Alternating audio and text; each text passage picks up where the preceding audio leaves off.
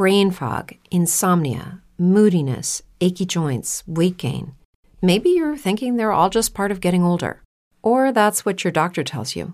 But MIDI Health understands that for women over 40, they can all be connected. Hormonal changes that happen during perimenopause and menopause are at the root of dozens of symptoms women experience, not just hot flashes. MIDI specializes in compassionate care for women in menopause. Their solutions are safe, effective, and FDA approved. Plus, they're covered by insurance. A convenient telehealth visit with a MIDI clinician can be your first step to getting personalized care. They'll tailor a treatment plan for your symptoms and health history so you can get back to feeling great. 91% of MIDI patients get relief from symptoms within just two months. When your body changes, your care should too. Book your virtual visit today at joinmidi.com. That's joinmidi.com.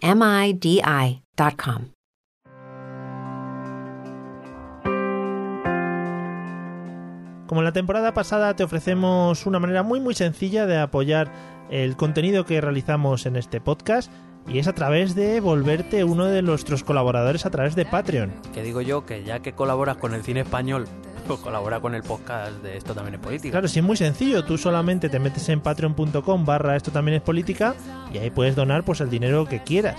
Eh, o sea, todo lo que dispongas no lo quieres dar, bienvenido es. Un eurillo, bienvenido es. Desde un euro a, en adelante todo lo que quieras.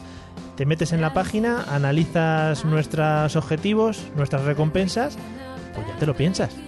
Pero piénsatelo para bien, o sea, la, la consecuencia final es que por favor ayúdanos. Patreon.com barra esto también es política. Entra ahí, lo miras, te lo piensas y nos dejas tu pequeño donativo para que podamos seguir creciendo con el podcast.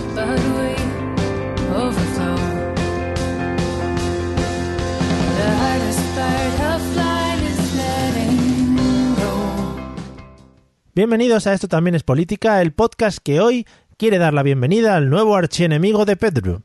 Mi nombre es Mario Girón. Y el mío, Miguel Rodríguez. Y hoy vamos a hablar de la elección del nuevo presidente del Partido Popular, Pablo Casado. Acompáñanos, que empezamos.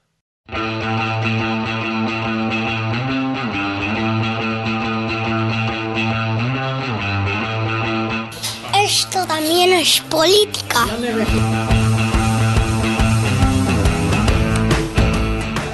Hola amigos y amigas, bienvenidos a un nuevo episodio de Esto también es política, el podcast que ya desde hace años te acompaña en estas noches veraniegas para que puedas aliviar tu calor a través de nuestras maravillosas voces.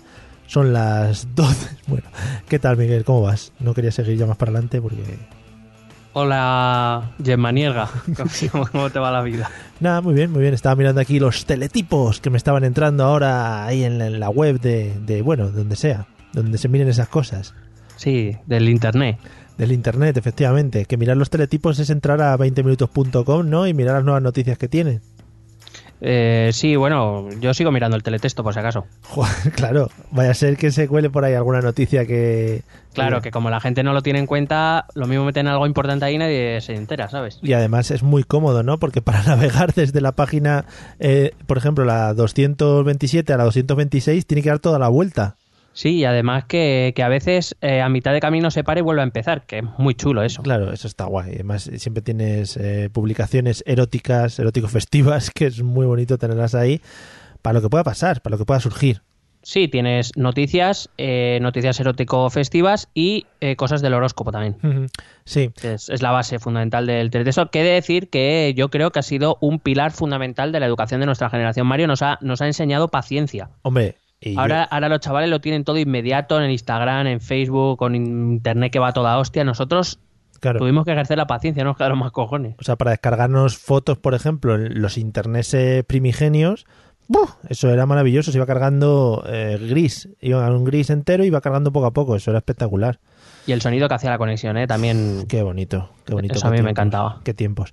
Bueno, Mm. eh, antes de ir con el tema de hoy, eh, voy a meter un pequeño eh, disclaimer, creo que se puede decir, que es una Sí, palabra que me o apetece- un farter server, venga. Vale, que me apetecía decir hoy, para mandar un saludo a una persona que nos ha dejado, es que me ha hecho mucha gracia, Eh, creo que no te lo he enseñado, nos ha dejado un comentario en Evox, ¿no? que es una plataforma donde estamos ahí registrados, eh, eh, sobre el, el episodio que hicimos de Portugal. ¿Te acuerdas? El milagro portugués. Bueno, pues el, el- el comentario no lo tengo ahora mismo delante, pero dice algo así, eh, tal como yo media hora escuchando este podcast y ahora me da, ojo, eh, y ahora me doy cuenta que va sobre un tío hablando de eh, números de macroeconomía y otro inepto que le hace preguntas sin tener ni idea del tema.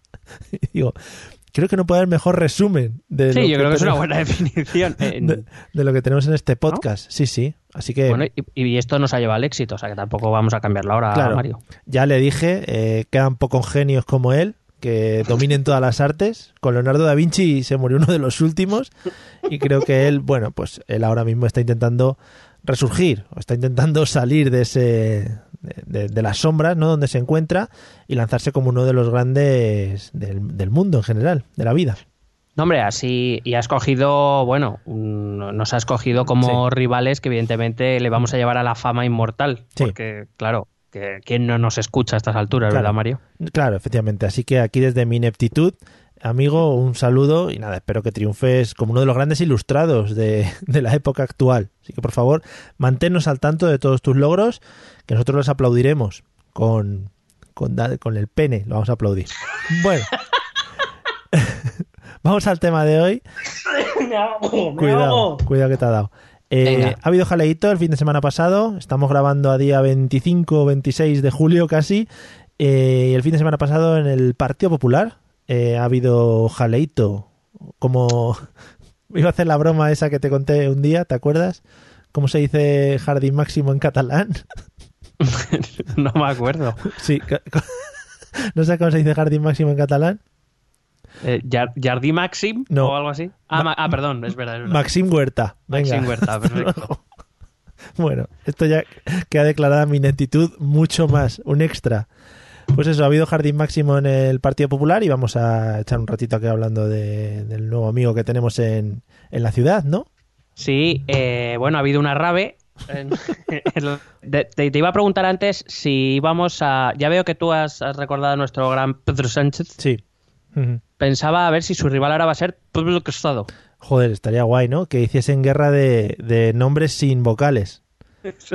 Sí, es Pedro, Pablo, Pablo y Albert. O que hicieran, eh, que hicieran rollo en el Congreso y di- dijeran, venga, hoy no se puede hablar con la I. ¿no? Y estuvieran ahí todos ahí que no pudieran hablar con la I y tal. Y, estuviera- y que Ana Pastor, la presidenta del Congreso, pues haga como de la asta cañona, ¿no? Cuando alguien hace Claro. algo con I, pues Cling, que cling, cling, con una ¿sabes? rima, Pues, con una rima ingeniosa. Estaría fantástico. Joder, Seguro que más gente veía a las sesiones del Congreso. hombre. Eh, bueno, pues básicamente vamos a hablar de que el Partido Popular ha elegido al sucesor de Mariano Rajoy, que creíamos que iba a ser eterno, pero Sí. mm, va a ser que no. Hemos perdido, Eh, la- los humoristas de España están llorando ya su ausencia. Sí, sí, no. Bueno, espérate que yo creo que Pablo Casado también nos puede dar grandes tardes. ¿eh? Vale, vale. A lo mejor va a ser un humor diferente. Hmm. O sea, Yo- no va a ser el, no va a ser el humor más clásico de, mm, ¿sabes? De Sí, del- es el vecino quien elige al alcalde, yo soy el alcalde y estas cosas. Yo creo que si se juntan Casado y Hernando pueden hacer eh, resurgir el dúo tipicol, ¿no? Hay un poquito. Ah, Bueno, el típico o bueno, voy a Bueno, callar porque sí. iba a decir una barbaridad. Venga. Eh, bueno, hay que decir que este sucesor ha sido elegido a través de un proceso de primarias que yo considero un... pro- o sea, es un proceso de primarias porque lo es, pero es un proceso light. Primero, primera ronda sí votaban los afiliados, pero en segunda ronda votaban los compromisarios y deberíamos hablar de esto en algún momento. Eh, sabemos ya que el elegido ha sido Pablo Casado, Sí. que hasta ahora era vicesecretario de comunicación, que derrotó a Soraya Sáez de Santa María, que eh, había sido vicepresidenta del gobierno Rajoy y que en primera ronda, en esa ronda en que votaban los afiliados, Sí. había sido la candidata más votada. Ujú. Hablar que básicamente primarias se enfrentaban dos proyectos de Partido Popular. No sé, yo te quería aprovechar a ti, Inep, para, eh, para testar un poco a Sí. la calle, a ver qué, qué conocimiento había de estas primarias del PP. Testemos, Entonces, ¿eh, ¿qué? testemos, testemos, digo. Ah. Eh, ¿Sabes más o menos qué diferencias había entre Santa María y Casado o te la ha traído bastante al pairo? Hombre, alguna creo que sí, ¿eh? Fíjate, ¿eh? que vengo con menos ineptitud de lo habitual. Vas a decepcionar a nuestro oyente. Sí, sí, sí, pobrete. Bueno, pues nada. Eh, creo que ya le decepcioné la otra vez. eh, esta es una segunda decepción. Bueno, creo que yo también le voy a decepcionar porque no voy a dar datos macroeconómicos. Joder, qué asco de podcast, de verdad. Es que esto es una guarrería. Madre mía, puto asco. Bueno, pues se enfrentaban el proyecto de Soraya Sá de Santa María, que era así en, a rasgos generales, era un PP o hubiese sido un PP mucho más abierto hacia el votante más que hacia el afiliado, ¿no? Un Partido Popular con menos contenido ideológico, muy estilo Rajoy, es decir, muy continuista con lo que Rajoy era. Rajoy, más o menos todos podíamos pensar que era un conservador, pero tampoco era fácil distinguir unas líneas demasiado claras en su política. Rajoy era un hombre, eh, un- fue un presidente del gobierno que tampoco era demasiado dogmático. No, sabes, no tenía líneas muy duras en nada, lo cual le permitía una, una gran movilidad, quiero decir, de poder más o menos variar su posición en uno u otro tema. Sí. Era, era menos esencialista y desde luego, pues, eh, sobre todo es un PP quizá que para el pepero de toda la vida, Hombre. y no se me malinterprete lo de pepero, no lo digo con ningún tinte de ningún tipo, sin ninguna acritud, eh, para el pepero de toda la vida, pues era un PP, la verdad, menos reconocible para el militante. El pepero de siempre era mucho, o se identificaba mucho más con lo que presentaba eh, Pablo Casado. Un- con Pablo Casado, el PP que se nos viene, pues es un, un PP mucho, eh, mucho más centrado en el partido, muy del, del PP de Aznar de mediados de los 90 Qué bien. que esto es algo que, que, que, mm, algunos mm, opinadores mm, niegan que, que vaya a regresar el, el PP de Aznar y es que él, él mismo lo en el, en el discurso del, del Congreso del PP lo dijo que está muy orgulloso de, de todos sus expresidentes y por supuesto de Aznar, que recuerdo que en los últimos años el PP estaba un poco como repudiado. Pero es con la segunda persona con la que se ha entrevistado, ¿no? Correcto, por eso digo que, eh, que Aznar va a estar un poco más presente de lo, de lo que estaba. Qué bien. Va a ser un partido con ejes mucho más claros, mucho más reconocibles, como digo, más rígido también, claro. Eh, respecto a lo que representaban Rajoy o Sá de Santa María, y que va a presentar, ya lo voy avisando, algunas contradicciones. Eh, y ahí luego lo explicaré por qué. Es un discurso mucho más claro, vamos a, vamos a oír un discurso mucho más claro y directo, ya no solo me refiero porque no se va a trabar como Mariano, sino, sino porque Mariano era un, un artista, y también lo digo sin ninguna acritud, era un artista del, del recorte, ¿eh? Sí. El, eh, que, que digo pero no digo. Sí. Y, y yo creo que Pablo Casado va a ser un hombre bastante más claro, un poco más. Más al estilo. eh, iba a decir, sí, más al estilo Aznar. Es que casi todo me recuerda a Aznar. Qué bonito. Sí, excepto el bigote, que le falta. Bueno, todavía. dale tiempo, ¿eh? Ojalá. Ojalá, sí, sí. Alegría me daría. Eh, bueno, un- un- también un, un PP que, que va a enfrentarse mucho más directamente con Ciudadanos y con Albert Rivera de lo que ha hecho hasta ahora. Evidentemente es un, un partido que tiene que recuperar al votante de derechas más tradicional y al votante liberal que se le ha ido a Ciudadanos. Eh, si yo fuera, bueno, ya, ya lo dije mientras tuiteaba durante el Congreso, si yo fuera pepero, eh, el discurso de, de Casado es que el de Soraya de Santa María, claramente. Es que, bueno, hay que recordar que ganar unas primarias no tiene nada que ver con ganar unas elecciones generales. Son cosas distintas. Un afiliado, tienes que convencer a un afiliado que no deja de ser alguien movilizado, alguien que está implicado dentro del proyecto político del partido, pero luego tienes que convencer al votante, al que generalmente le refanfinfla la mitad de las cosas que dices. Ya. Em, tradicionalmente, el Partido Popular, eh, cuando perdía votos en las elecciones, pues eh, perdía, o sea, el electorado que perdía era porque dejaba de votarles. Sí. Em, ahora, el, el nuevo Partido Popular va a tener que enfrentarse a algo nuevo, que es que el electorado que han perdido desde las elecciones hasta, eh, bueno, em, las- lo que le otorgan las encuestas y que parece que ellos dan validez, es no es porque dejen de votar, sino porque votan a otro partido. Es decir, ya no solo tienen que movilizar a un votante que no que, que dejó de votarles por la razón X que fuera, sino que va a tener de, eh, es decir, va a tener que confrontar su discurso con el de otro partido que en, en ciertas eh, cuestiones es un, es un discurso bastante similar. Por tanto, eh, esto es quizá lo que tendrá que comprender Casado y, como digo, su, la parte más difícil será mantener ese equilibrio entre mantener ese PP que, que ilusione al afiliado, movilizado, convencido, pero que tendrá que abrir el espacio al votante menos identificado y movilizado. Y entonces, para eh, intentar ver qué PP nos puede esperar a partir de ahora, pues he traído los highlights de los discursos de Joder. Pablo Casado en el, Qué bien, qué bien los highlights, los mejores Sí. momentos, la, Los la, mejo- la moviola. Y he traído pues las frases más representativas de los dos discursos que dio el pasado sábado, tanto aquel que hizo previo a la votación como el que hizo después una vez ya elegido ya fue elegido presidente del PP y si te parece bien pues la vamos comentando. Pues hombre, me parece fenomenal. Bueno, pues vamos a ello.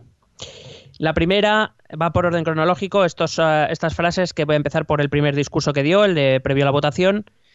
Dijo: Quiero que volvamos a sentir el orgullo de pertenecer al mejor partido de España que nos ha arrebatado la oposición. Qué bonito.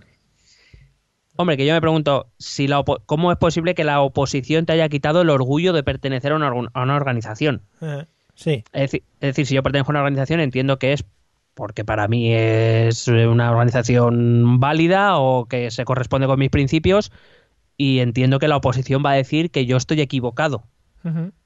Lo dirá con mejores palabras o peores palabras, pero más o menos este es el juego. Entonces, esta parte de decir que no la entendí en su contenido, pero eh, los compromisarios se vinieron muy arriba, Hombre. muy arriba con esta frase. Hombre, ¿quién no? Eh, que yo te iba a decir, yo vuelvo a lo mío, ¿vale? Yo siempre vuelvo con mi tema y es el tema de eh, los partidos políticos eh, no tienen que tener vocación de servicio público. Eh, ¿Por qué este tío vende de cara a sus, ah, bueno, a sus compromisarios, a la gente de su partido, pero también eh, tiene que saber que esto no era cerrado, es decir, que esto se iba a retransmitir y que la gente lo iba a saber. Porque este tío vende que, que, lo que van a ser ellos grandes por dentro, que van a ser una gran organización y no se vende un poco de cara afuera al electorado, a la gente que tiene que votar y decir, oye, pues mira, yo quiero esto porque quiero hacer esta serie de cosas o esta serie de otras cosas. Bueno, esto responde, en mi opinión, responde a dos ideas. La primera, que de lo que se trataba el sábado era de ganar dentro del partido. Ya. Y por eso había que hablar mucho del partido. Una de las grandes diferencias entre Casado y Isa de Santa María. Y segundo, porque entiendo que eh, Pablo Casado eh, tiene claro que eh, a la gente le suelen gustar los partidos que tienen discursos claros y que se suelen mostrar como partidos unidos o digamos con poca discrepancia interna que creo que es hacia donde apunta Casado, ¿no? Intentar, pues eso, eh, al fin y al cabo, eh, no sé si, si tienes mucho recuerdo del- de la época de Aznar, Mm, bueno. pero bueno, Aznar, Aznar era un hombre de discurso claro, Sí. no podrías estar de acuerdo o no, Mm, que yo generalmente era que no, pero, eh, pero era, un, era un hombre de discurso claro y que desde luego dentro del partido nadie decía lo contrario. Y quizá eso fue lo que le llevó a, a la victoria en, en el 96 y a tener una mayoría absoluta en el, en el año 2000. Mm, creo que, en, pero sobre todo también eso, tener en cuenta que el sábado lo que se ganaba era, era el partido, no, no las generales. Por eso digo que de aquí a las generales es probable que veamos un, digamos, un, un cambio de discurso, no radical, evidentemente, pero sí habrá una moderación en algunos de los puntos que vamos a ver. Claro, de todas maneras, una de las cosas de las que siempre ha presumido el Partido Popular es el tema de la unidad, que nunca ha necesitado, ha necesitado este tipo de primarias para poder elegir a los candidatos, etcétera, etcétera, ¿no? Supongo que querrá volver un poco a todo eso, a lo que se refiere con la unidad. Bueno, Casado, eh, hay que decir una cosa, Casado hizo una cosa muy bien, acertó completamente en que apeló a las tripas de los compromisarios. Es decir, muy al contrario que San de Santa María, que hizo un discurso frío, sin ninguna emoción, bastante pluf. Muy al contrario de lo que es San de Santa María, en el sentido de que San de Santa María, por lo menos en el Congreso y en el Senado, las, eh, eh, se ha mostrado como una oradora brillante, que Mm. no necesitaba papeles para, para hacer un discurso encendido y, y bastante, bastante sólido. Sin embargo, aquí yo no sé qué le pasó. Y, y Casado sí que eh, sí que consiguió eso, ¿no? Eh, ap- apelar un poco a esas raíces del PP clásico, ¿no? A cuando el PP era más grande de lo que era ahora Sí. que, y entre otras cosas, una de esas características efectivamente era de la unidad. Y como bien dices, y Casado hizo muchas, muchas eh, apelaciones a la unidad y de hecho, bueno, luego, luego lo comentaré porque hubo un, un suceso muy gracioso. Vale. Ta- hombre, también hay que decir que Casado lo tenía más fácil que, que Soraya. Es decir, Hombre, Casado podía hablar un poco con, con una cierta más, más libertad, enmendar un poco la plana al saliente Rajoy o poner algún pero. Otra cosa que Sáenz de Santa María no puede hacer porque ha sido la vicepresidenta durante los dos mandatos de Rajoy. Y claro, mm, si Sáenz de Santa María Claro. dice el gobierno se equivocó en esto, pues dirá, hombre, pero es que tú eras la vicepresidenta. O sea, Ya. tú verás. sí, sí, cantaría un poco. Claro, era, era muy difícil para Sáenz de Santa María ilusionar a nadie con lo que se venía haciendo en los últimos años eh, en el Partido Popular y en el gobierno. Eh, eh, hay que decir que el votante más clásico del Partido Popular no está 100% contento con su partido y el problema es que Soraya no podía hacer nada al respecto porque había sido parte de ese descontento. Claro. Eh, bueno, otra de las grandes frases siguiente es, voy a decir literalmente, bueno, estaba hablando de- del tema este de los votantes, ¿no? Dice, no nos valen con los 8 millones de votos eh, que, que tenemos porque con ellos la oposición de los socialistas, los independentistas, los batasunos y los podemitas han presentado una moción de censura vergonzante que nos ha sacado del gobierno de España. Dijo Podemitas. Sí, sí, Podemita y Batasunos, que a mí me hizo mucha gracia lo de los Batasunos, porque me recordó a Vaya Semanita y a los Batasunis. Sí, pero madre mía, eh, como... A ver, es que al, al final, bueno, que es algo muy light, pero es un poco descalificación, ¿no? Hacia el resto de partidos. Bueno, es, es ese discurso a las entrañas, ese discurso que al, al, al, mm, al votante del Partido Popular, bueno, perdón, al afiliado del Partido Popular, ese el que sostiene la organización, es el que le enciende. Es que, O sea, realmente el votante del partido, perdón, No, no. cuando digo el votante, el afiliado del Partido Popular, es, es que es esto lo que piensa y es así como lo dice, ¿eh? es que si, si en este tipo de congresos, que al final lo retransmitieron casi, o sea, si querías seguirlo, lo podías seguir al minuto, hablan de esta manera, ¿cómo deben hablar en las reuniones internas? Mm, buena pregunta. Pues a lo mejor, pues a lo mejor no son tan, tan beligerantes, ¿eh? Ya, ya, ya. Sí, que igual esto era un poco eso, de cara al afiliado para, para intentar encenderles, claro. Claro.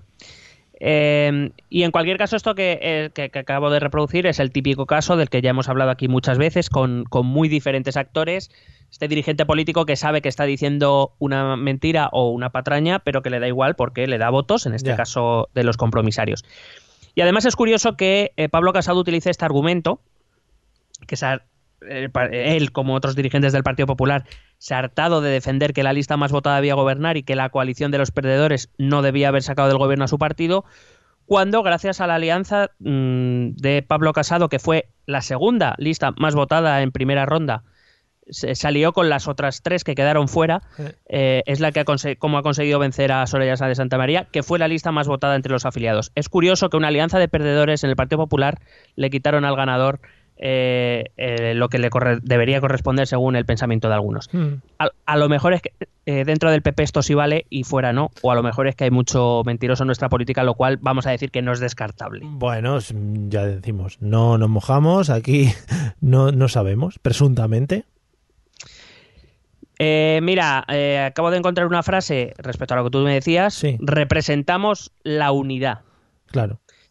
Eh, por cierto, los compromisarios, creo, creo que no fue exactamente en este momento, pero hubo un momento en el que inesperadamente los compromisarios se levantaron de sus asientos a gritar unidad, unidad, que era exactamente lo que gritaban en Vistalegre 2 durante el proceso de primarias de Podemos. Hombre, qué bonito. un proceso tan profundamente criticado por el PP, Ajá. ¿eh? Sí. Pues ahí lo tienes, unidad, unidad. U- Un si se puede, si se puede, hubiera estado también fenomenal. Sí, sí. Sí, O que, o que hubiera aparecido Cherique. Es- Eso ya hubiera sido magnífico. Hombre, verás estupendo. Que cuando dicen, eh, es que no sé qué frase has dicho antes, eh, representamos o queremos. Representamos la unidad. Sí, cuando dice representamos la unidad, eh, ¿quién es ese amos? ¿Quiénes son esos ellos? Porque se supone que todos están dentro del mismo partido, ¿no? Dentro de este discurso se representamos, eh, se quiere hacer ver que es el Partido Popular como partido. Sí. Es decir, el, tú lo has dicho, es el partido de la unidad, es el Partido Popular. Que siempre se ha jactado de ello. Pero evidentemente, dentro de lo que era el- la dinámica de, la prima- de, las prima- de las primarias, ese representamos era la candidatura de Pablo Casado. Claro, es que a mí me hizo mucha, bueno, me, me dio mucha curiosidad y me llamó la atención el tema que, por ejemplo, luego hiciesen entrevistas a, a los que denominaban como los directores de campaña de Pablo Casado. Y digo, joder, eh, ¿qué nivel de primarias no? Que necesitas todo un equipo directivo para poder montar todo el tinglao, siendo todos del mismo partido, quiero decir. Bueno, la, pero las primarias no dejan de ser unas elecciones. Claro que cada candidato tiene su jefe de campaña, su jefe de comunicación, etcétera. Sí, sí. O sea, digamos, son unas elecciones mm, a nivel un poco más pequeño, porque el cuerpo electoral es más pequeño, pero vamos. Eh, hay, hay elecciones en ayuntamientos que son mucho más pequeñas que estas primarias. Claro. Y, Entonces, y otra sí, cosa, mientras que están haciendo todo este tema de elecciones y primarias, su papel como eh, diputados en el Congreso, en el que se supone que nos representan a todos, eh, ¿quién lo va haciendo? e- e- ellos, También, ¿no? Todo a la vez, claro, sí. claro. Claro, claro, sí. Bueno, Sí, pero bueno, es- esto es como todo. Y yo, eso siempre, yo personalmente siempre lo he criticado. O sea, cuando uno es presidente, voy a poner un ejemplo, cuando uno es presidente del gobierno, eh, todos sabemos que es del Partido Socialista y tal, pero yo creo que cuando uno está cobrando un sueldo de todos, no debería ir a actos partidistas. Pues no. Yo, es, es, un- es una, es una cosa que es un pensamiento mío. Por ejemplo, eh, todos los, los po- bueno, por ejemplo, eh, se me ocurre Núñez Feijóo, ahora mismo no recuerdo si el partido, bueno, creo que tienen Rioja, bueno, los, los, los que sean presidentes autonómicos, Sí, pues este domingo espero que hayan renunciado a su sueldo público, o bueno, ese sábado, sí. por, por ir a un acto de un partido que desde luego no Sí. todos los gallegos están muy interesados en ello. Sí, por ejemplo, digo Núñez Feijóo, como puede ser cualquier otro dirigente, vaya. Sí, sí, sí, sí, creo que lo han, lo han, Que lo, hacen devuelto, en su, que- que lo hacen en su tiempo libre, pues ellos verán. lo han devuelto en cash. Han ido allí y lo han dicho, toma, como estos. Claro, entonces, no sé, cuando... Es como cuando un presidente del gobierno se va con el avión oficial a ver un concierto de The Killers. Bueno, pues son cosas que no, Sí, que no comparto y no con entiendo. el, con el Air Force One Con el... Sí, sí. Con el... Con The Moncloas One. de Moncloas One. Vaya, qué cosas, ¿no? Va ahí una visitilla al FIP así muy rápido. En fin. Sí, luego dicen, ¿no? Que tenía agenda cultural y que por eso cogió el, el avión, pero hombre... Me ha gustado mucho la frase de Albert Rivera diciendo, claro, y si sales por la noche de tapas es agenda gastronómica. Claro. Pues, pues eso. Yo creo que eso ta- A ver si me entiendes. Comparado con otras cosas que tenemos, eso es una tontería. Sí. Hmm, Sí, sí. Pero, pero no sé, a mí personalmente no me ha gustado cuando ningún presidente del gobierno, que quiera o no, le haya votado o no, es mi presidente del gobierno, Sí, sí. va a un acto partidista, pues me toca los cojones. Sí, sí, sí. Claro. Pero, bueno, a lo mejor es que soy, soy yo el raro. Eres somos muy- los raros, Mario. eres muy raro porque hay que centrarse más en lo que pide el partido que en lo que es gobernar. Porque ¿quién te da los votos luego? Pues luego te dan el partido y luego las votaciones y tal. Lo de gobernar ya vendrá, luego ya veremos. Ya sí, eso. Ah. Bueno, eh, y luego empezó a decir muchas cosas de somos el partido de, y empezó a indicar los diferentes colectivos de quién el Pablo Casado entiende que es el Partido Popular, el partido de. Em, empezó diciendo, sobre todo nos dirigimos a las clases medias, somos el partido de la España que madruga. Sí, sí, sí, sí. Yo es que no sé qué partido no es el de las clases medias O de la España que madruga. y de la España que madruga, efectivamente. No sé, no sé porque, oye, tenemos un montón de partidos que son... Pero igual hacen, ¿Te, te das cuenta que ningún partido es el de las clases altas? claro, y ningún partido hace referencia a aquellos que trabajan en turno de tarde, por ejemplo, ¿no? Claro, esos no, porque no madrugan. Claro, no madrugáis, o sea, levantáis a las 2 después de haber trabajado toda la noche. Cacho vagos. Claro, o sea que... En fin. Pero bueno, pues nada, que sepas que tenemos un partido más de la clase media. Joder, qué guay. Yo no sé si, so- si somos... Bueno, sí, podemos decir, pero bueno, yo no sé si hay tanta clase media Mm. como partidos que nos representan. No, hay, representan. hay un partido por cada persona de la clase media ya. Sí, Qué sí. guapo. Eh, Bueno, siguiente es, somos el partido de los autónomos que sacan adelante a su familia Vamos allá. y, y al país. Ahí estoy yo metido. Amigo, ahí estoy yo metido.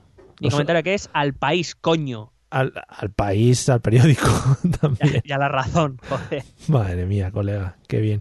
Que, que también es por decir, ¿no? Es por listar gente ahí metida un poco. Dijo algo de los jubilados también, es el, el partido espera, de los espera, espera, Vale, espera, vale. Sí, espera. venga, vamos el al lío. siguiente es, somos el partido de los pensionistas que madrugan ¿Ves? para llevar a sus nietos al colegio y quieren una pensión digna, sostenible y a la altura del esfuerzo de toda su vida. Claro, porque siempre que han estado ellos en el gobierno han negociado las pensiones a la alza, ¿no? Mm, casi siempre. Ah, vale, pues entonces me cayó el boquino, ¿ves? No, quiero decir, un 0,25 está muy bien. ¿Qué te iba a decir? Eh, a mí hay dos cosas que me dan la atención. Primero, ¿qué tiene que ver que madruguen para llevar a sus nietos al colegio con que quieran una pensión digna? Este tío debe, O sea- debe trabajar en, en algún, en alguna empresa de alarmas o tiene que tener negocios en una empresa de alarmas o algo así. Sí, es, es que ese comentario lo tengo un poco más adelante. Vale, joder. Es que no creas, no creas que acaba con el que madrugan. Hay muchos madrugadores. Hay muchos madrugadores.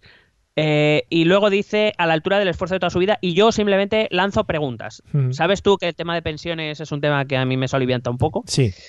Que me interesa bastante. Mm. Y entonces me dice que quiere una pensión digna a la altura del esfuerzo de toda su vida. Sí. Y yo me pregunto, ¿y eso cómo se come? Quiero Mm. decir, ¿cómo se valora el esfuerzo de las personas? Claro. ¿Cuántas viudas o amas de casa no tienen pensiones o tienen pensiones muy bajas? ¿Y quién puede decir que no se han escornado toda su vida. Sí, cuidando de su casa o de su familia? Y no tienen pensiones. sí. Eh, ¿Cuántos tienen pensiones más que generosas y se han tocado los huevos a tres manos? Hombre, ya ves, todos los de los bancos. Claro, entonces la cuestión es, mm, está muy bien como eslogan, todos queremos una pensión digna a la altura del esfuerzo de nuestra vida, Mm. pero claro, eh, es lo que tú dices, luego llegas al gobierno y ¿qué haces para eso? Claro. Pues, pues eso. Yo creo que depende Bueno. de lo que hayas madrugado. Tienes que Claro. dar un reporte todas las mañanas y... Espera, espera. espera, espera. Siguiente. Somos el partido de los jóvenes que madrugan para Vamos. ir a clase Claro que sí. y que quieren una ley de educación que les garantice un proyecto próspero en un mundo competitivo. Bueno, igual, amigos que O sea, van a los- clase por las tardes Los del turno Bueno. de tarde y de noche, y, y- y trabajan. Algunos que trabajan y luego van a clase. Eso es nada, fuera. bueno, pues será porque madruguen por otra cosa, pero no por esto. Claro.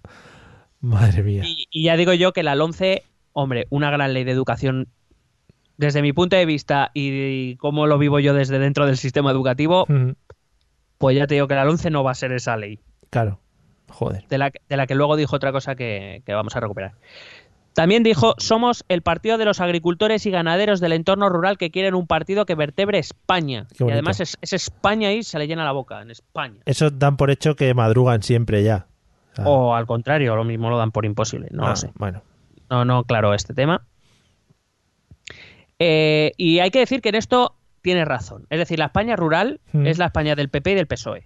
Sí. Ni Podemos ni Ciudadanos han entrado en el ámbito rural, son fuertes en los centros urbanos. Sí.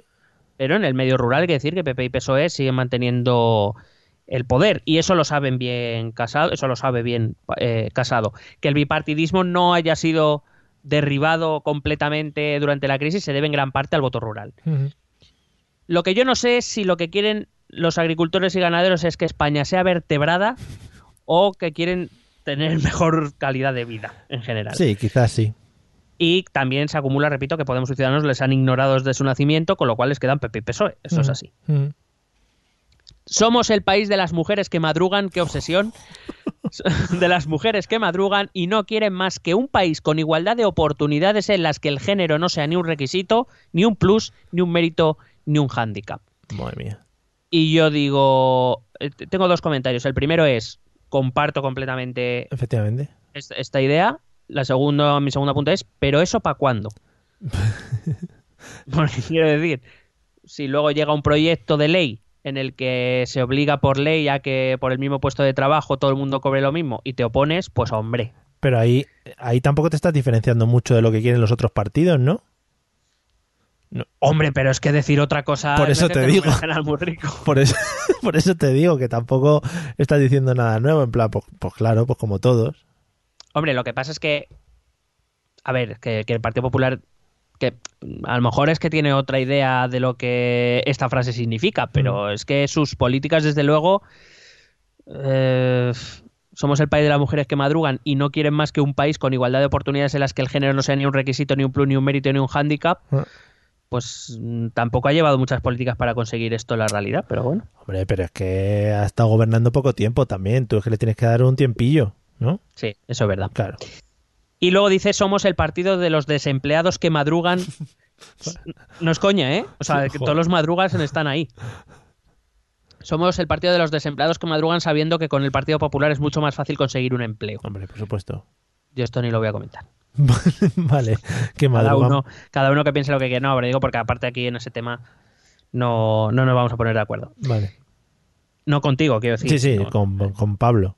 Pues eso, que cada uno piense y opine lo que quiera. Nos podéis dejar los comentarios Sí. tanto en iVoox, Sí, sí. a- al inepto y al de la macroeconomía. Por favor. Y sobre todo insultando, que es una cosa que a mí me gusta mucho. Sí, sobre todo si son insultos creativos, ¿vale? Inepto, por ejemplo, me parece un insulto muy creativo, ¿vale? No es el típico tonto los huevos Claro. y cosas de esas, sí. Es que son muy fácil. Claro, es muy fácil. Inepto dices, joder, qué bonito, ¿no?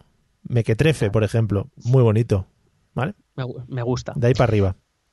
Bueno, cuando terminó con la gente. Que madruga. Bueno, de, de toda la gente que madruga, empezó a hablar de los principios del partido. Ojalá, se- perdona, ojalá también hubiera terminado esa- ese bloque diciendo, y a quien madruga, Dios le ayuda, y todos, "Eh, eh". hubiera estado fenomenal. Fabuloso. Joder.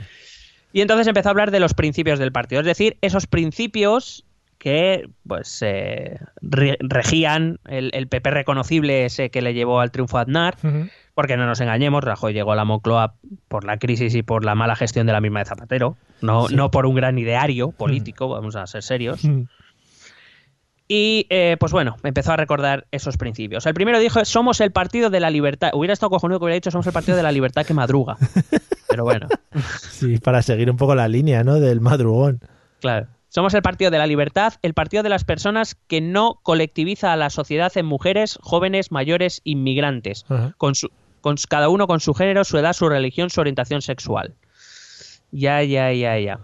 Pues, no- pues, pues, mm, o sea, mi comentario que es, mm, ¿de verdad? ¿Really? Sí, sí, de hecho tengo puesto really, lo Hombre, tenía en inglés, pero claro. por no parecer demasiado... No, ¿sabes? no, ahí pegaba Eh, mucho más un really, sí, sí. He dicho, eh, ¿really?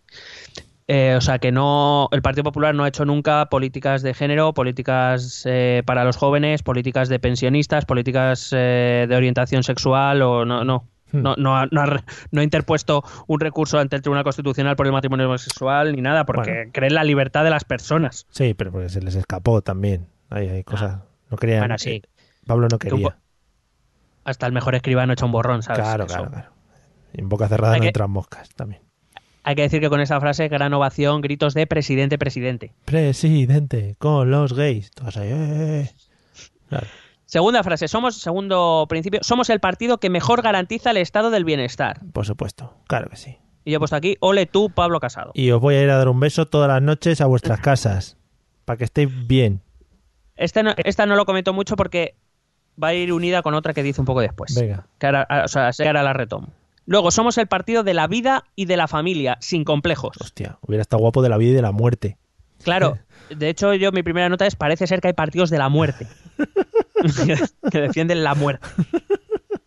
No. Maravilloso. Hombre, los que defienden la eutanasia de algún modo, pues bueno, ahí tienes un poquito de muerte también. Bueno, En sí, fin. parece que va por ahí y sobre todo entiendo que va por el aborto. Sí, hombre. Pero, es pero parece que es como la, no sé, un poco, hay que mejorar, el partido de la vida. Los de Hazte Oír apoyaban a Casado, ¿no? ¿Me suena haberlo oído?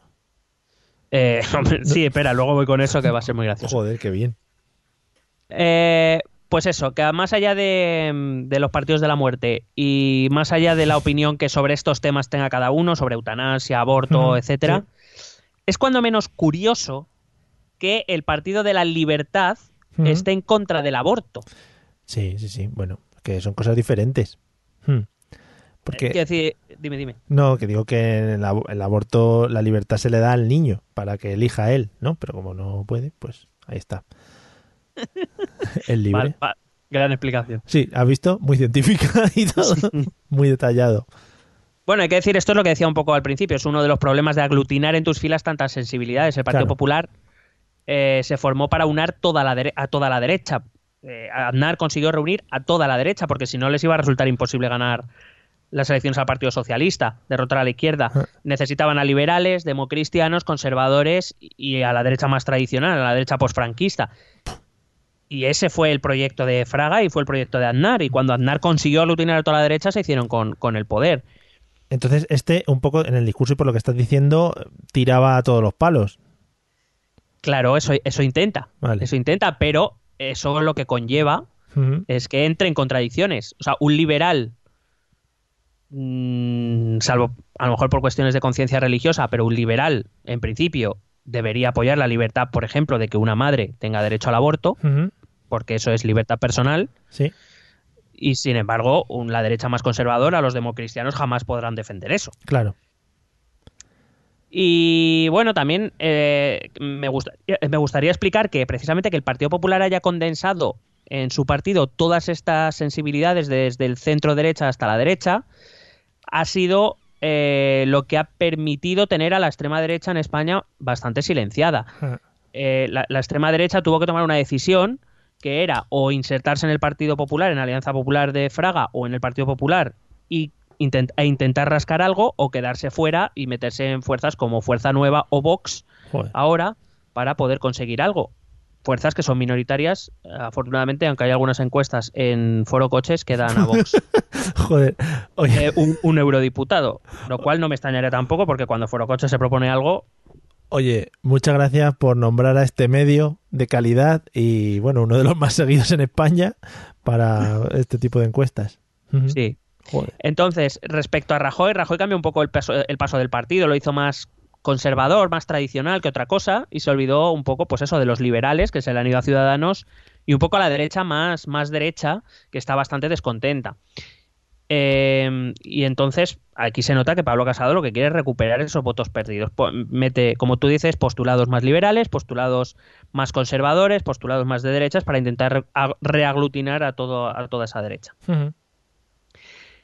Eh, hasta ahora, las posibles contradicciones, o por lo menos durante la época de Aznar, pues habían podido coexistir porque, claro, no había otra alternativa, pero el desgaste del gobierno, la crisis, la corrupción y Ciudadanos han conseguido romper ese frente porque, eh, ya te digo, antes el voto de castigo pues era no votar, pero ahora ya te vas, se pueden ir a otro partido a votar. Y Casado quiere recuperar eh, el PP de Aznar, ese que aunó a toda la derecha, como te venía diciendo. Sí. Otra frase. Nosotros somos el partido que se va a oponer a la ley de la eutanasia de Pedro Sánchez. Madre mía, qué concretito. Que habrá pensado Pedro Sánchez, lo primero que habrá pensado es gracias. sí. Me, me explico. Eh, la ley es una ley impulsada o que la iniciativa legislativa fue desde el grupo socialista, pero es una ley apoyada por varios grupos dentro del, del, del Congreso. El hecho de que digas la ley de la eutanasia de Pedro Sánchez significa A, que el Partido Popular te está señalando como principal rival, es decir, ya no es Podemos, es el Partido Socialista, Sí. es decir, el jefe de la izquierda es, la- es el Partido Socialista, lo cual le viene muy bien a Pedro. Y eh, segundo, la ley de la eutanasia. Es decir, los votantes de centro o de centro izquierda que estén a favor de esta ley, pues la identificarán con el PSOE. Y no con Podemos, que también la apoya, o con Esquerra Republicana, Sí. con eh, Compromís, o con otros partidos de la Cámara que sí que la, que la apoyan. Entonces está muy bien. Y además dice que somos el partido que se va a poner a esa ley por innecesaria y por injusta. Lo de innecesaria puedo entenderlo porque ellos tienen su punto de vista en lo que consideran oportuno. Lo de injusta, me gustaría, he puesto aquí, Mario, por favor, explícamelo. Mm, sí, sí, sí. Eh, ¿Por qué, por qué la ley de eutanasia es injusta? Como analista político que soy, pues no, no lo sé. No lo sé por qué puede ser. ¿Por qué la puede ver como injusta? No sé. Es que, es que no, no, no consigo yo encontrarle por qué es injusto. O sea, innecesaria, podré estar de acuerdo o Sí, no, sí. pero entiendo por qué lo dice, pero injusta. Ya. En fin. Bueno. Luego, dice eh, que eh, son los que mantienen una ley de educación en la que los padres puedan elegir el centro de sus hijos. Mm. Bueno, ¿El vuelve- centro qué? ¿El Tú- tú centro, como- el centro gravitatorio de sus hijos? Sí, Donde estudien, ¿no? sí. El, el centro escolar. Mm. A, a ti como padre, Sí. todavía te falta algún año para Sí. ese, llegar a ese momento, pero a ti, ¿qué, qué te parece? ¿Tú eres partidario de que tú puedas elegir centro? Ah, que no se puede. Vaya. Sí, sí, ahora sí, ahora sí. Ah, bueno, pues entonces. Bueno, hay, hay una elección, creo que está un poco... Sí, eh, va por puntos, ¿no? Dependiendo de dónde vivas y sí. cosas así. Vale. Sí, sí. Bueno, lo normal también es buscar por la zona donde vivas, ¿no? Sería lo lógico. Claro, o sea, yo, por ejemplo, podría abrir el, el ámbito a la zona donde vivas o a la zona donde al menos uno de los progenitores pueda trabajar. Lo Claro. digo por comodidad. Sí, sí, o a donde tengas tu centro neurálgico de vida, es decir, si se va a criar con los abuelos porque tú trabajas y no puedes, pues una zona de ese estilo, que puedas argumentar que tienes un familiar viviendo en, la, en el barrio o en la zona, algo así. Claro, a mí eso me parece bien, pero, por ejemplo, eh, claro, si tú permites que, que se elija abiertamente el centro educativo, lo que vas a crear son guetos de centros donde nadie quiere ir Sí. y centros donde todo el mundo se va a pegar por ir. Es decir, vas a crear centros de élite y centros de mierda. Sí, efectivamente. Claro, y entonces él, en medio de su discurso, después de, de eso, decía, ¿es que acaso esto es de derechas? Pues yo diría que sí, pero bueno, sin- quiero decir, sin entrar a valorar más, sin entrar a decir mm, si estoy de acuerdo, si no, que ya es obvio que no, pero eh, soy más de un término medio. Pero vamos, más allá de que estés de acuerdo, que no estés de acuerdo, que pienses lo que pienses, hombre, esto es un algo propio de, la- de los liberales. Que cada uno elija, bueno, de hecho, si por, si por los liberales puro fuera, de hecho no existiría la escuela pública y cada uno llevaría a, a su hijo al colegio que pudiera. O sea, que un poco... Pero claro, el que cada uno elija, eso implicaría, aparte de lo que dices, que las escuelas tuviesen que poner unos métodos de acceso o algo así para poder entrar, o yo qué sé, o, o incluso entraría el tema del dinero, cosas así. Eh, ahí, ahí, porque al fin y al cabo lo que acaba creando a la larga, ya te digo, son guetos, guetos económicos, es decir, eh, eh, habrá centros eh, donde pues se reúnan, por decir de algún modo, los, los hijos cuyas familias más me- tienen más medios, porque esto es endogámico, o sea, esto es así. Sí. Eh, dudo mucho que alguien de Vallecas consiga que su hijo pueda ir a un centro, aunque sea público, en la calle Serrano. Sí, y aunque solo sea el transporte y todo ese tipo de cosas, ya es un dinero, claro. Claro, es quiero decir, y aunque sea público, es que es lo triste. Luego ya podemos entrar a hablar del concierto educativo, pero bueno, eso lo dejamos para otro. Vale, sí, sí, por favor. Eh, hizo una pregunta en alto que es, ¿no es bueno tener una sanidad universal, gratuita, eficaz, eficiente y de la máxima calidad como la que tenemos en España? Eh, Pues muy bien. Bueno, Mi respuesta es, pues claro. claro que sí, ¿no? No es bueno Pero no, dejar morir a la gente y esas Claro, cosas. Pero no entendí muy bien a qué vino esto. Porque tampoco es que diga nosotros defendemos el sistema. No, no. O sea, solo fue la pregunta y ya está. Claro. Hizo otra pregunta que es, ¿no es una política de familia decir que la dependencia debe ser una prioridad para nosotros basada en unos presupuestos en los que se recaude para poder sostener un estado del bienestar? Y mi nota aquí es, ¿pero dónde estaba este los últimos ocho años? Estaba, O sea- estaba ahí haciendo cosas con Aguirre y bueno, tenía una montada. O sea, quiero decir, la ley de dependencia, o sea, la, la- la dependencia ha sufrido recortes brutales, Sí. recortes de su partido, Mm, Bueno, del, del que él era diputado y vicesecretario de comunicación. sí, sí. Pero estaba sacándose masters, creo, como un loco. Sí. Con billetes del Monopoly. Hombre. Eh, y además, eh, y esto lo, lo retomo lo que he dicho antes del estado del bienestar, eh, somos el partido que defiende el estado del bienestar. eh, vamos a ver. O sea, lo dices tú, que estás diciendo que quieres bajar los impuestos. ¿Cómo sostienes el estado de bienestar sin impuestos? Es que yo hay cosas que no entiendo. Bueno, que eso ya se le ha olvidado de antes cuando lo ha dicho. ¿Sabes? Ah, ah, bueno, es verdad, que lo mismo han pasado. Claro, yo es que como lo he apuntado no me he olvidado, pero lo mismo el resto sí. Claro, pasan cinco minutos, el lectorado ya no se acuerda. O sea, hubiera dicho, buenas noches Madrid, sois todos unos hijos de puta, y también le hubieran aplaudido, ¿sabes? Que... ¡Esas palmas, coño! Claro, pues eso mismo. También dijo, somos un partido honesto, aquí no cabe ni un solo corrupto, hemos tomado las medidas legislativas y de carácter interno para sancionar. Eso Igual que no cabrá un solo corrupto, también os digo que yo voy a hacer que se respete al PP, ¿Eh? que ya basta de juicios paralelos, Sí. de dobles raseros, Ah. de condenas mediáticas es. y de insidias. Ay, ay, ni un corrupto más ya. Y he puesto punto muy interesante, hablemos de esto. Eh, ¿Cómo pretende Pablo Casado acabar con juicios paralelos, dobles raseros, condenas mediáticas, insidias? Eso todos a la cárcel. Los que digan algo malo, a la cárcel. Ah, puede ser. Sí, puede sí, sí. ser. Sí, no, no. Pero vamos, de, de buenas, ¿eh? Y de tranquilos. Claro, entonces eh, está muy bien venir a decir, no, no, es como, ¿sabes? Como el, el hermano mayor que dice que yo os defiendo en el patio. ya. Ah. Ya, pero quiero decir que es que no funciona así, que es que tengamos claro que los periódicos que no son de tu cuerda ideológica van a ir a por ti Mm. y los otros te van a defender y al contrario es al contrario. Pero vamos, Pero eh, sí, en cualquier país libre, ¿no? Podemos decir. sí, hombre, sí, claro, todos los, los partidos suelen tener líneas ideológicas, algunos más marcadas que otras y, y es así. Pero vamos, que, que está muy bien decir que, eh, que yo os voy a defender, que soy el primo de Zumosol. Sí, sí, sí. Luego cuando vayan saliendo casos de corrupción y tal, pues se lo tendrá que comer con patatas también. Claro, el problema es eso y además le van a venir varias sentencias el año que viene. Bueno, pues muy ricas ellas. Somos el partido que defiende la seguridad. Ahí está. De los, cuidado, cuidado esta frase que se me ha quedado en el alma. Son los Watchmen. De los gobiernos que no hacen demagogia con la inmigración. Muy bien. ¿Cómo te quedas? Pa'lante con él. Me está- Cuidado que mi orientación al voto todavía no la tengo decidida y me está ganando, ¿eh? Espera, espera, que sigue y ahora te va a convencer el todo. Joder. De los que no hacen demagogia con esos barcos que llevan personas que son lanzadas en ataúdes flotantes al Mediterráneo ¿Eh? por las mafias que utilizan estas noticias para enriquecerse. ¿Eh? hacía, hacía alusión al caso del Aquarius, Sí, lo del Aquarius y lo, todo lo del Open Arms y esto que está pasando en el Mediterráneo, sí. que básicamente Pablo Casado entiende que Pedro, Pedro se equivocó por- o que creía que era una más una cuestión de marketing y que por eso hacía demagogia, pero que en realidad se equivocó porque lo que hay que hacer, bueno, el discurso de siempre hay que luchar contra las mafias en los países de origen, eso está muy bien, pero Sí. la cuestión es, eh, lo de primero que no haces demagogia con la inmigración, hombre, te recuerdo que tuviste un candidato que cuyo eslogan era limpiemos Badalona, ¿sabes? Sí, Pero bueno, que por cierto ahora mismo es el responsable del Partido Popular en Cataluña, pero bueno, que haya cada uno. para adelante.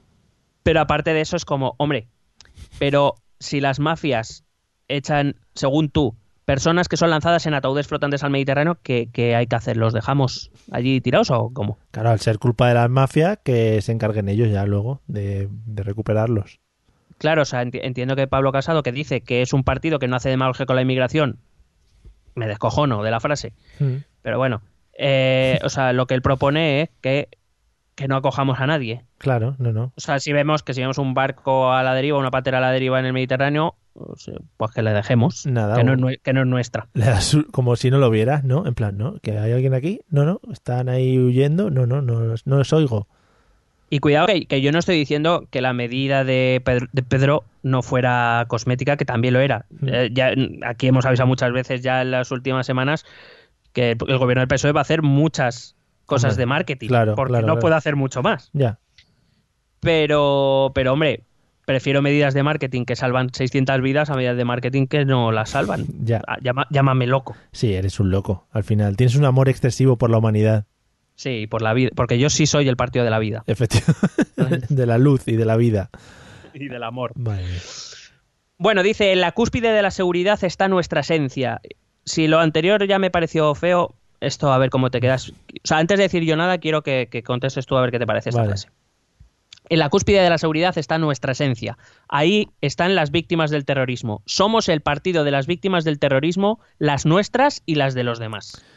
Claro que sí, hombre. Por supuesto. Pa'lante ahí. Qué tío, ¿no? Vaya huevacos. Sí, es desde mi punto de vista es un comentario. Mm, ca- yo casi lo calificaría de asqueroso. Pero es, es eso, es intentar darle a todos los palos, porque según lo que has estado hablando, has tocado todo: los jubilados, no sé qué, la educación, la sanidad, las víctimas del terrorismo. Le falta hablar de los animales de compañía, que no es así, ¿no? Espera, sí, de los animales de compañía que madrugan. Por supuesto, claro, los que madrugan, como mi gato. Eh, Le mando un saludo desde aquí que me estará escuchando. Eh, que bueno, pero que más allá de eso, que intente tocar todos los palos, pues él verá, me parecerá bien, ya te digo, entrará en contradicciones si se las permiten, pues fenomenal. Pero a mí hay dos cosas que no me gustaron de este comentario. La primera es esa diferenciación, las nuestras y las de los demás, como si hubiera víctimas del terrorismo diferentes unas que otras. Como si el que le pusieran una bomba a uno es diferente de otro simplemente porque votaban partidos distintos o pertenecían a partidos distintos. Ese, ese comentario me parece feo. Pero segundo, porque Casado es el típico que luego se ofende cuando les dices que el PP instrumentaliza el terrorismo con fines electorales. Sí. Porque esta frase, si no era para conseguir los votos de los compromisarios, ya me dirás a qué viene. Mm, mm. Entonces, por cierto, una frase que fue muy aplaudida por el auditorio, claramente, por porque supuesto. todos sabemos que este tema es un tema que enciende al, al PP y a, su, y a sus afiliados. ¿Es así? Eh, A sus víctimas y a las de los otros también. Claro, es como tenemos nuestras víctimas, pero que también defendemos a los demás. Y además como esa insinuación de que los, sabes, que los demás partidos nos defienden como nosotros, aunque no seáis de nuestro partido. Es que pero eh, incluso parece que hay que darle las gracias por seguir vivos, ¿no? En plan, oye, muchas gracias, pues nos estáis defendiendo también a nosotros que nos hemos votado, ¿no? Muchísimas gracias. no sé, me parece un comentario la verdad que fuera de lugar y yo sé efectivamente en el contexto en el que está, que esas, esas son frases o eh, ideas que es verdad que al PP tradicional le gustan mucho, Sí.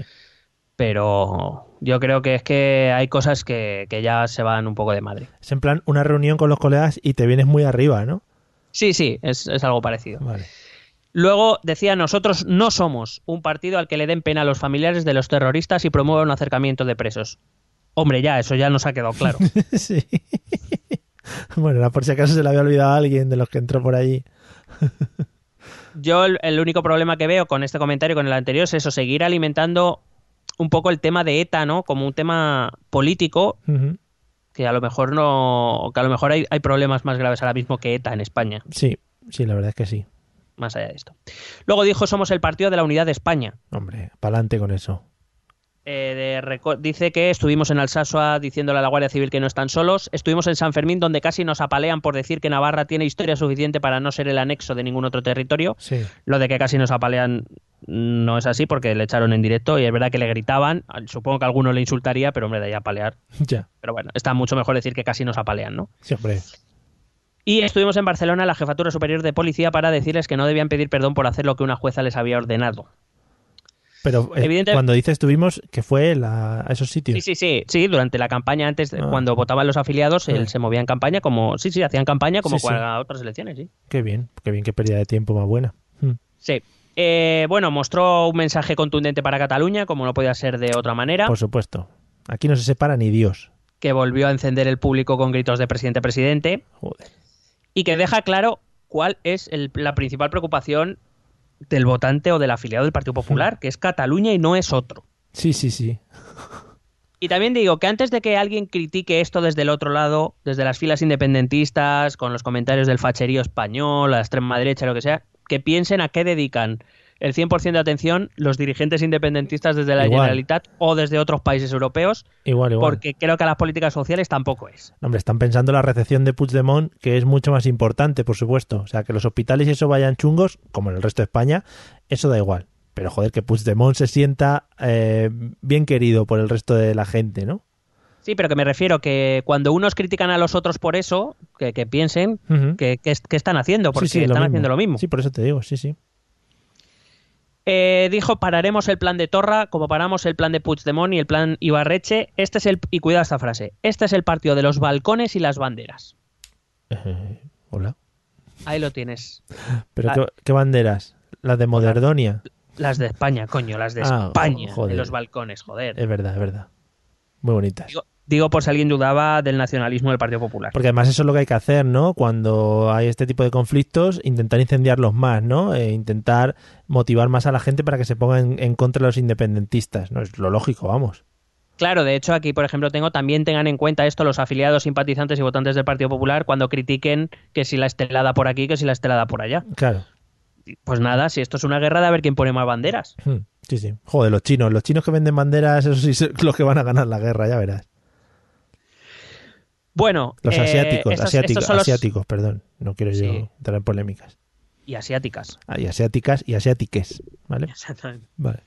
Eh, bueno, es- mm, con esto ya eh, acabo con el primer discurso. Creo que el proceso de primarias, aunque sea light desde mi punto de vista, es bueno para el PP. Creo que los procesos internos son duros, porque, claro, eh, sacan las contradicciones que normalmente no se suelen mostrar. Sí.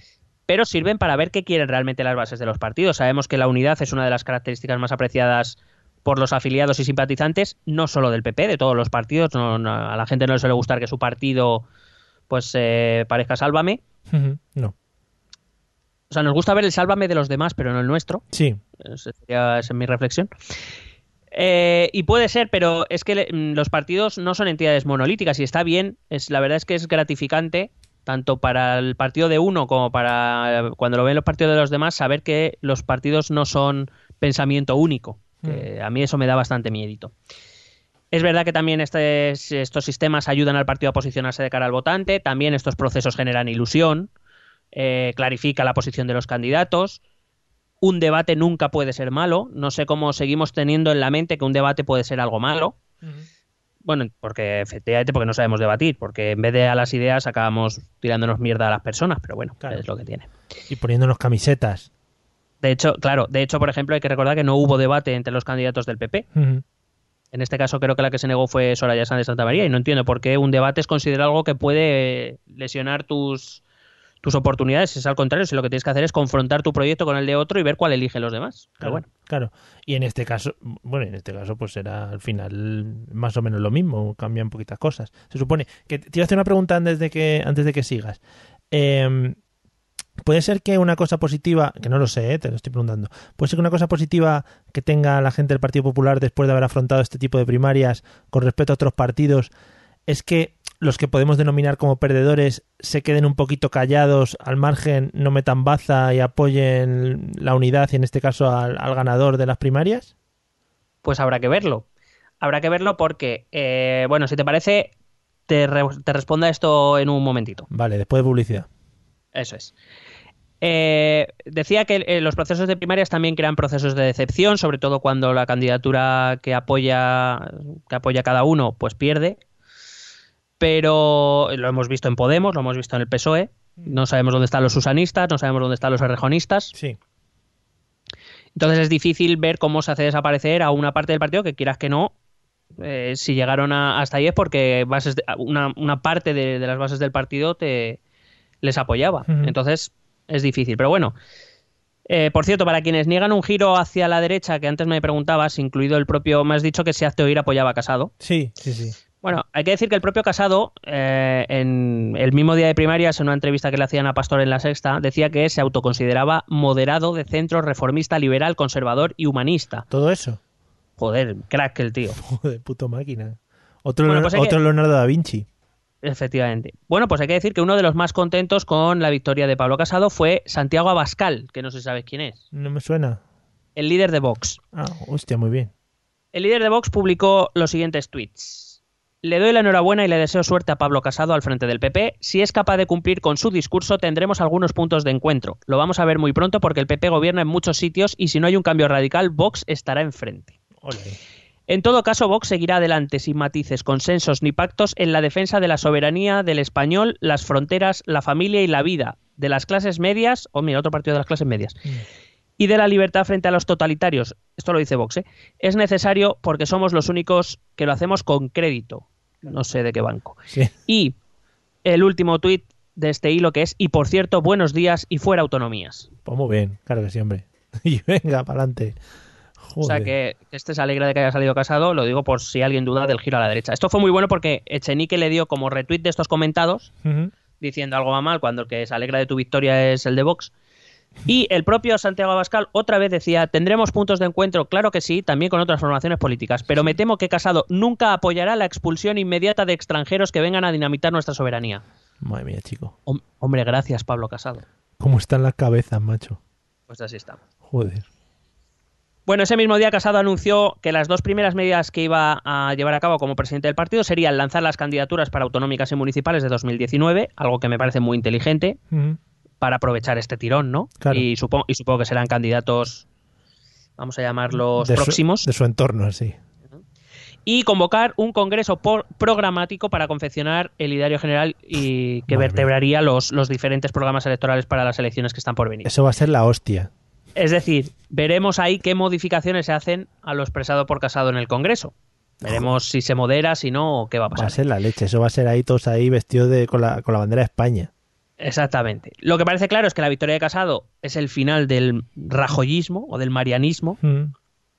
que, que perdió una mención de censura en el Congreso y su candidata, que era la vicepresidenta, aunque él se ha mostrado muy neutral públicamente, eso es verdad, pero todos sabemos que claro.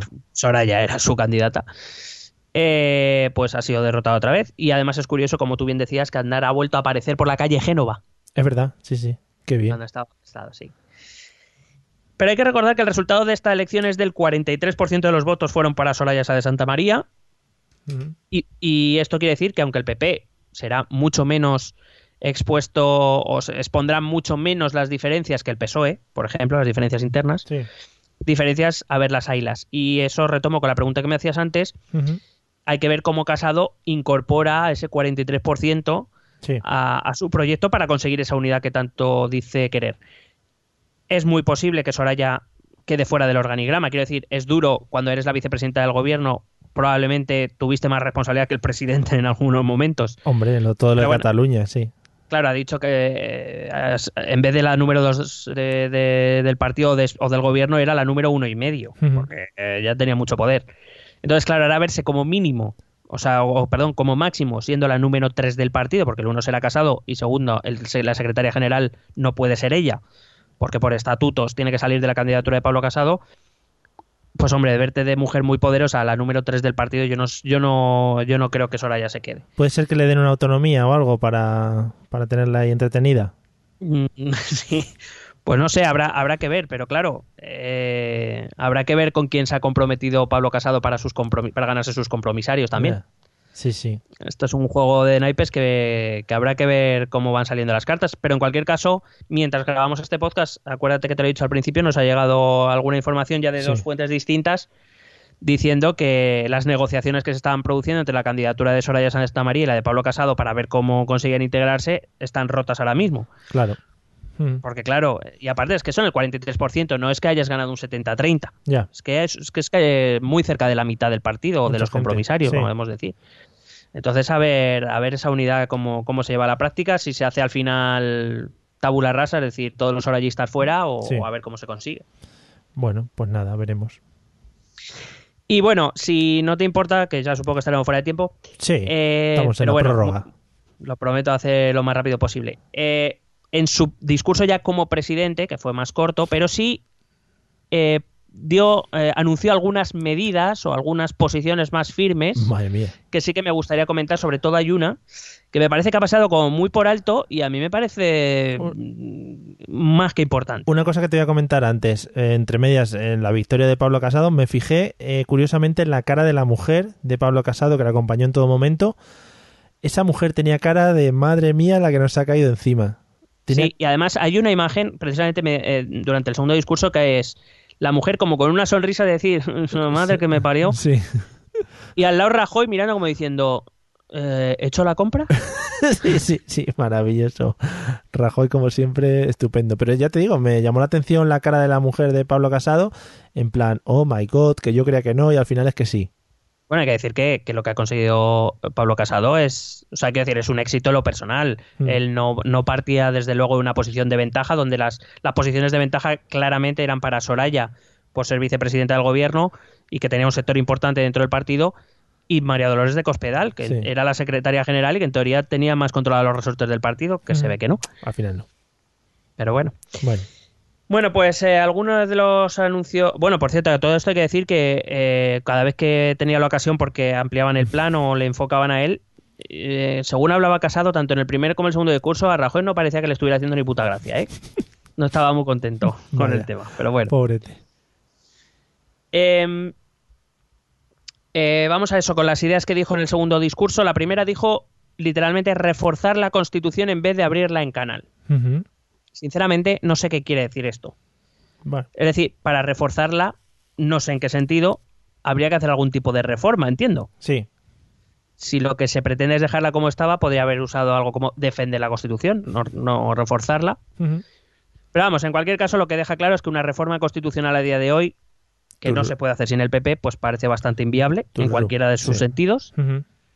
Y no nos engañemos, sin necesidad de reformas profundas, al menos unos retoquitos sí que necesita. sí, hombre, un Así poquito. que creo que, que va- nos va a costar llevar a cabo mm, incluso esos retoquitos. Segundo dijo reforzar el código penal para intentar evitar nuevos intentos secesi- secesionistas. Joder. Qué Claro. obsesión. Y digo yo, es que no están funcionando, no está funcionando el código penal ya o qué? Sí, Sí, que, que yo sepa, hay gente en prisión preventiva, hay gente eh, Sí. que ha huido precisamente para no enfrentarse a ese código penal, hay gente que se va a enfrentar a procesos penales. O sea, sí, hubo un intento de secesión y no pasó, ¿no? Porque el Código Penal entró en acción, ¿no? Puede ser.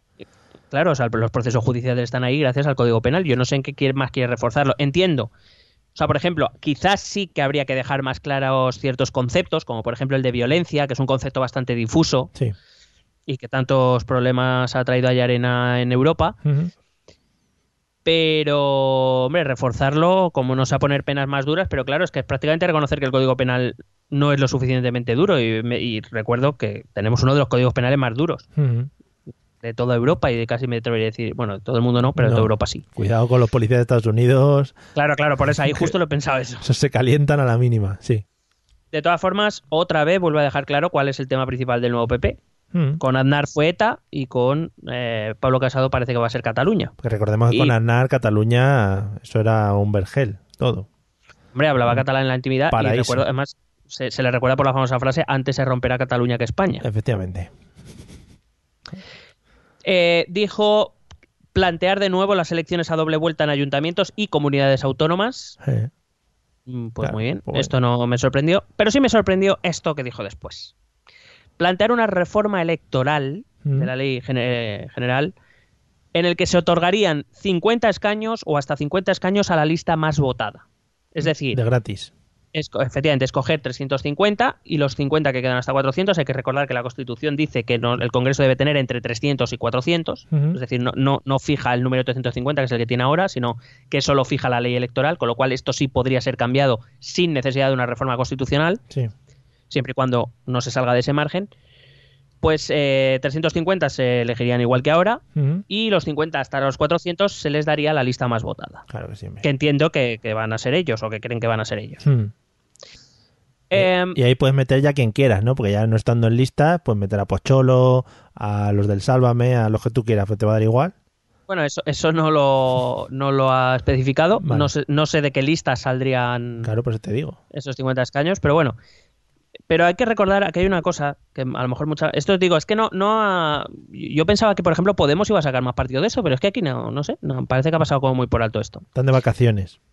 Con lo que este mismo sistema, el de dar 50 escaños a la lista más votada, es el sistema electoral de Grecia. Oh, yeah. un sistema electoral que fue tremendamente criticado por el Partido Popular Español, porque ese sistema permitió que Siriza, el partido de izquierda, el partido hermano de Podemos en Grecia, Sí. llegara al poder. Hombre, fue hace muchos años también, ¿eh? Sí, claro, nadie se acuerda. Es que, joder. Es un, este sería un sistema mayoritario que evidentemente favorecería mucho mayorías más contundentes, que de hecho hay que recordar que nuestro sistema, que es un término medio entre lo proporcional y lo mayoritario, también suele favorecer mayorías grandes. Lo que pasa es que ahora tenemos mucha diversidad en el voto. Pero también este sistema, eh, con este cuatripartidismo que tenemos ahora, se le puede ir de las manos en cualquier momento, ¿no? Claro, es que no tienen por qué ser ellos el partido más votado. Por eso te digo.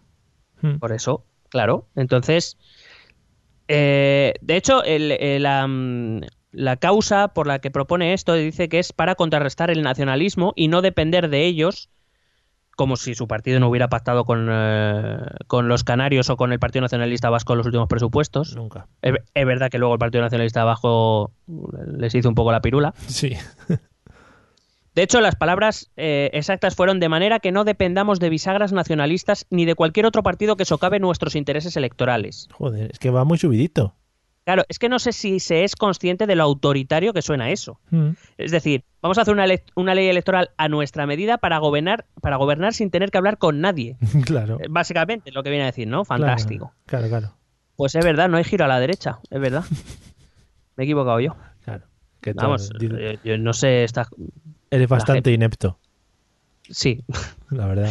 bueno, aprendo del mejor. Efectivamente, mejor inepto de todos. Aquí está. Pero quiero decir que, que no sé, me, me parecen cosas tan graves y que no se hable de esto. No sé, fantástico. Bueno, la siguiente cosa que propuso, bajar impuestos, suprimir los impuestos de patrimonio, donaciones y sucesiones y bajar el impuesto de sociedades y el IRPF.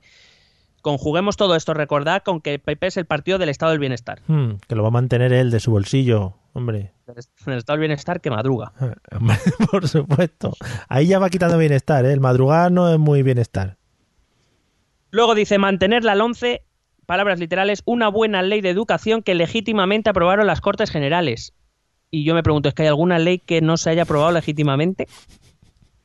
Claro, hombre, pero bueno. Tío, ¿cómo, ¿cómo me jode que lo mío siempre es legítimo y lo de los demás es una mierda?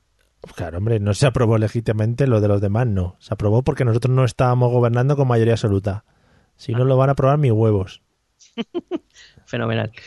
Eh, habló, por supuesto, de la sostenibilidad del estado del bienestar, de la sanidad de las pensiones, don- donde no quepa la confrontación partidista, dice el cachondo.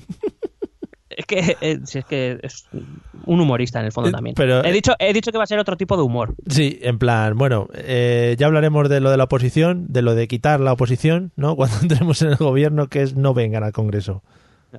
Dice, eh, para no tener que rescatar un sistema quebrado por otros. Joder, madre mía.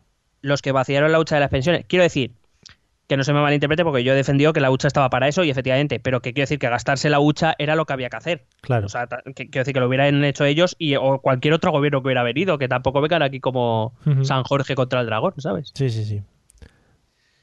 Dice, cuidado esta frase, con esta, me- ¿ves? Es que es otro tipo de humor- A mí me gusta ese humor también. Dice, España ha vuelto a la escena internacional y ahora es respetada. ¿Eh? ¿Por qué? Espera, espera, no sé. Pues eso dice él. Y allí donde algunos se retiran y se instalan en el proteccionismo, ¿Eh? eh, cu- cuida esta frase, ¿eh? escucha bien. España debe ser el centro de la actuación en la Unión Europea pero también del eje atlántico. Claro que sí, hombre. Claro que Ah. sí. O sea, un poco flipado lo mismo. Sacamos los barcos, pero ya. Y los tanques en Valencia. ¿no? Y que todo el mundo va a hacer lo que diga España. Pero- Eh, pero- o sea, España va a tomar la posición de superpotencia del mundo. Sí, en cuanto- hombre, volvemos al, al- a la reunión de las Azores, aquella maravillosa. Pues, por eso, pero que no, que no vuelva al andarismo. Ah, no, no, no, no, no, no, no. Joder. Total, bueno, para acabar ya, hay que hablar de la regeneración de los líderes políticos españoles. En cuanto a edad, Pedro Sánchez es el veterano y tiene 46 años, Pablo. Iglesias tiene 39, Rivera tiene 38 y Casado 37, entre los cuatro una media edad de 40 años. Eh, eso sí, seguimos sin mujeres al frente de los grandes partidos. ujú. Y pues nada, yo como conclusión final te diría que creo que la elección de Casado es una elección buena para el Partido Popular, Sí. creo que es buena para el Partido Socialista, porque creo que Casado tiene muy enfilado al Partido Socialista. Creo que va. Mariano Rajoy, creo que, sobre todo en la última parte, pretendió no darle demasiado al Partido Socialista y quizá convirtió en jefe de la oposición a Podemos. Se centró mucho en Podemos. Creo que Pablo Casado se va a centrar más en PSOE y eso le va a venir bien a Pedro. Bueno, al final ahora el presidente es Pedro Sánchez, o sea que le tendrá que dar caña a él. Bueno, ahora sí, pero yo creo que es que Casado es muy partidario del bipartidismo Ya. y entiende que PP y PSOE deben autodefenderse. No sé en lo que hará el PSOE, veremos, pero esa es la idea. Y eh, creo que es una noticia mala para Ciudadanos. Creo que el discurso de Casado va a ser mucho más combativo, va a ser mucho más... eh, creo que con Soraya lo hubiera tenido más fácil, Albert Rivera. Y bueno, pues esto es lo que te traía. Y bueno, es bueno para los madrugadores. Por supuesto. Muchas gracias por cerrar con esa, con esa sentencia, porque creo que es lo que resume un poquito la idea política del señor Pablo Casado. A partir de ahora, los que madruguen, amigos, pues ya sabéis, tenéis doble voto. Cuando vayáis a votar en las elecciones, podéis votar dos veces. Sí, Podéis votar dos veces, una a Casado y otra a la que queráis. Es la hora feliz, claro, claro. Podéis eso y las otras. Madre mía, qué bonito. Bueno, pues nada, tendremos que ver también un poco cómo van las cosas, sobre todo el tema de la negociación para integrar al, al- al equipo de, de aquí la amiga Soraya y, y ver cómo va un poco el temita y cómo se van presentando, porque supongo que empezarán ya un, un poco a hacer campaña para las elecciones. Hombre, yo, eh, aunque en teoría deberían ser en marzo de 2019, todo el mundo ya habla de un adelanto electoral Sí. en Andalucía para finales de este año Ujú. Y a partir de ahí pues ya empieza la sucesión. Eh, Luego será abril-mayo autonómicas y municipales, luego serán las elecciones al Parlamento Europeo Sí. y luego ya las generales. Joder, o sea que ya volvemos a entrar en otro ciclo de estos infumables. Madre mía. Esperemos que no tengamos que repetir muchas veces, porque, madre mía, nos podemos comer un año entero de, de, de esto, de estar ahí con mítines políticos, etcétera, etcétera, de campaña. Pues o se ponen de acuerdo, yo no madrugo. Que, hombre, por supuesto, que, que esto ya se está volviendo una locura. Bueno, amigos, eh, por cierto, visto el éxito que ha tenido mi campaña publicitaria sobre el grupo de Telegram, Estás on fire, ¿eh? ¿vale? Voy a volver a repetirlo hoy al final del episodio. No es por aquí repetirlo al final, sino es que se me ha olvidado al principio, ¿vale? Quería cambiar Lo, sa- lo sabemos todos. Efectivamente. Bueno, pues amigos, entráis al navegador de vuestro teléfono móvil o celular o iPad o lo que tengáis a mano y ponéis en el, donde se escriben las URLs, las webs, ponéis http, http, no dos https, un solo http, ¿vale? http dos puntos barra barra t.me barra ete política. Y esto lleva directamente al grupo de Telegram. Es estupendo porque estamos ahí poniendo cositas, a veces nos enfadamos, a veces no. Bueno, ese tipo de cosas que pasan. Hombre, mucho- muchos enfados tampoco ha habido. Ha habido alguno que otro, ya te digo yo. Eh, Ah, sí, yo no me entero de eso. Bueno, sí. Eh, vamos a escuchar los métodos de contacto que también son válidos para lanzar vuestras preguntas, proposiciones, propuestas, regalos, etcétera, etcétera. ¿Vale? Vale, escuchemos. ¿Quieres preguntarnos algo? ¿Proponernos algún tema? ¿Exponernos tu opinión? Ponte en contacto con nosotros. Es muy fácil. Envíanos un correo electrónico a esta dirección. Esto también es política arroba gmail.com. También puedes escribirnos en nuestra página de Facebook. Esto también es política. O en nuestra cuenta de Twitter arroba etepolítica. O si lo prefieres, visita nuestro blog. Esto también es política.wordpress.com. Recuerda que puedes suscribirte a nuestro canal de YouTube. Y si quieres charlar con nosotros directamente, únete a nuestro grupo de Telegram. Busca el enlace en nuestras redes sociales. Porque tú también formas parte de Esto también es política. Bueno, pues escuchados como siempre los maravillosos métodos de contacto, hemos terminado el episodio de hoy. Mm, Tenía una propuesta para ti. eh, un día tenemos que pedir, lo he pensado yo, pues me ha apetecido a mí, tenemos que, ojo, eh, ojo a la propuesta. Espera, espera, espera. ¿Puedes guardarlo un minuto? Sí, Es que he recordado que eh, ahora que os hemos hablado del Telegram, Ah. que eh, Remember nos ha hecho una pregunta por Oh, el Telegram. Sergio Remember Solís, por favor, Sí. proceda a responderle. Nos ha dicho, si, nos- si no habéis grabado, ¿qué son los compromisarios? ¿Se venden al peso? Sí. Esto no, pero bueno. Dice, la pregunta real es ¿por qué, hay vota- por qué no hay votación directa? Bueno, y luego pone algo más. Bueno, básicamente las organizaciones políticas, bueno, los compromisarios son, digamos, delegados elegidos por los afiliados. Eh, en la primera ronda se votaba primero por un candidato, pero también se hacía otra votación para elegir, como digamos, representantes de cada circunscripción territorial que tenga en las que se divida el, el Partido Popular. Sí. De tal manera que los 3.000 y pico que había el, el 21, el sábado 21 en Madrid eran, digamos, Mm. los representantes de los afiliados. Sí. ¿Vale? Y luego dice, eh, ¿por qué no hay votación directa? Bueno, los, las organizaciones, los partidos políticos son organizaciones que sí que, es, que siendo de interés público no dejan de ser de carácter privado. Es decir, cada uno en sus estatutos, el, eh, como organización que es, elige cómo, cómo escoger a sus a sus eh, cargos. O sea, en este caso, pues eh, eh, hasta en el PP hasta ahora se ha hecho con compromisarios o está, ha sido la primera vez que se ha abierto una primera votación para los militantes pero bueno, decidieron que no sé con qué motivo, puedo imaginar alguno, pero todos son pensando mal, eh, que, que habría una segunda ronda ah, en la cual los compromisarios pues o eh, confirmarían lo que los militantes han dicho o, como en este caso, corregirían un poco el, el voto. Pero bueno, ya te digo que cada partido tiene la libertad para elegir, siempre y cuando sea con métodos democráticos, Sí. que podrán ser más o menos democráticos, pero cada, cada partido tiene el derecho a elegir su manera de elegir a sus dirigentes. Vale, oye, pues respondido queda. Menos sorpresa porque es después de los métodos de contacto, esto nadie se lo espera, que sigamos repartiendo conocimiento, ¿no? Eh, bueno, ahora hay que innovar. Pero si es por Remember, eh, Sergio Remember Solís, nosotros a tope contigo. Sergio. Cambiamos, cambiamos nuestra dinámica, cambiamos todo el programa, todo lo que sea por ti, remember. Efectivamente, a tope con Remember. Eh, la propuesta que te iba a hacer, eh, yo creo que un día lo he estado pensando eh, profundamente. Ya que estamos metidos en esto de la política, tenemos que intentar pedir un pase de prensa para ir al Congreso a hacer desde allí nuestro podcast en una sesión de algo de esto que de lo que hacen. Hmm. Eh, Yo creo que lo veo, lo, lo veo claro. pero lo intento de verdad. Te lo estoy diciendo, vamos allí, micrófono en mano, que sigue, sí, que nos den un pase y allí a preguntar a lo que sea, o a, o a hablar nosotros, si no pasa nada. No nos interesa nada de lo que nos digan allí, simplemente para estar en un ambiente histórico, ¿no?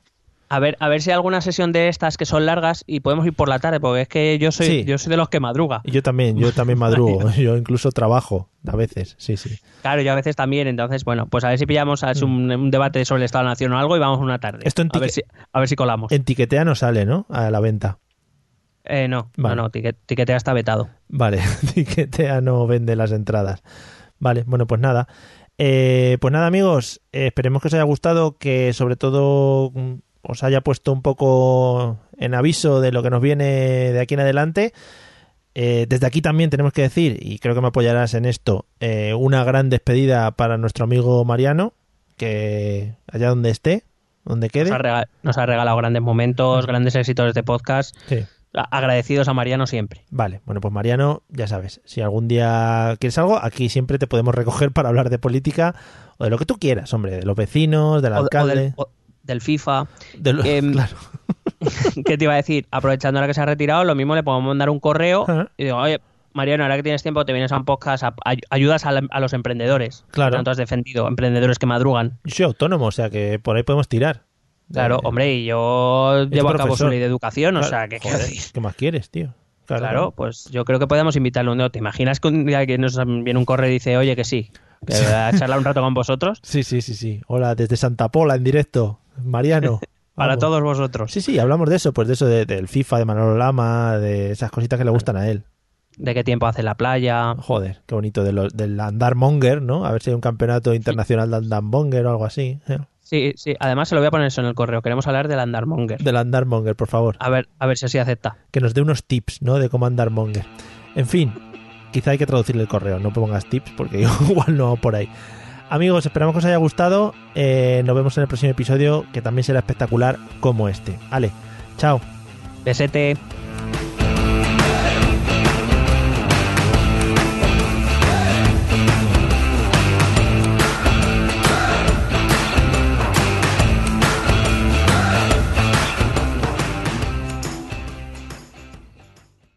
¿No se merece tu familia lo mejor? Entonces, ¿por qué no los mejores huevos? Ahora, Egglands Best están disponibles en deliciosas opciones. Huevos clásicos, de gallina libre de jaula y orgánicos de Egglands, que ofrecen un sabor más delicioso y fresco de granja que le encantará a tu familia. En comparación con los huevos ordinarios, Egglands Best contiene la mejor nutrición como 6 veces más vitamina D, 10 veces más vitamina E y el doble de omega 3 y B12. Solo Egglands Best. Mejor sabor, mejor nutrición, mejores huevos. Visita egglandsbest.com para más información.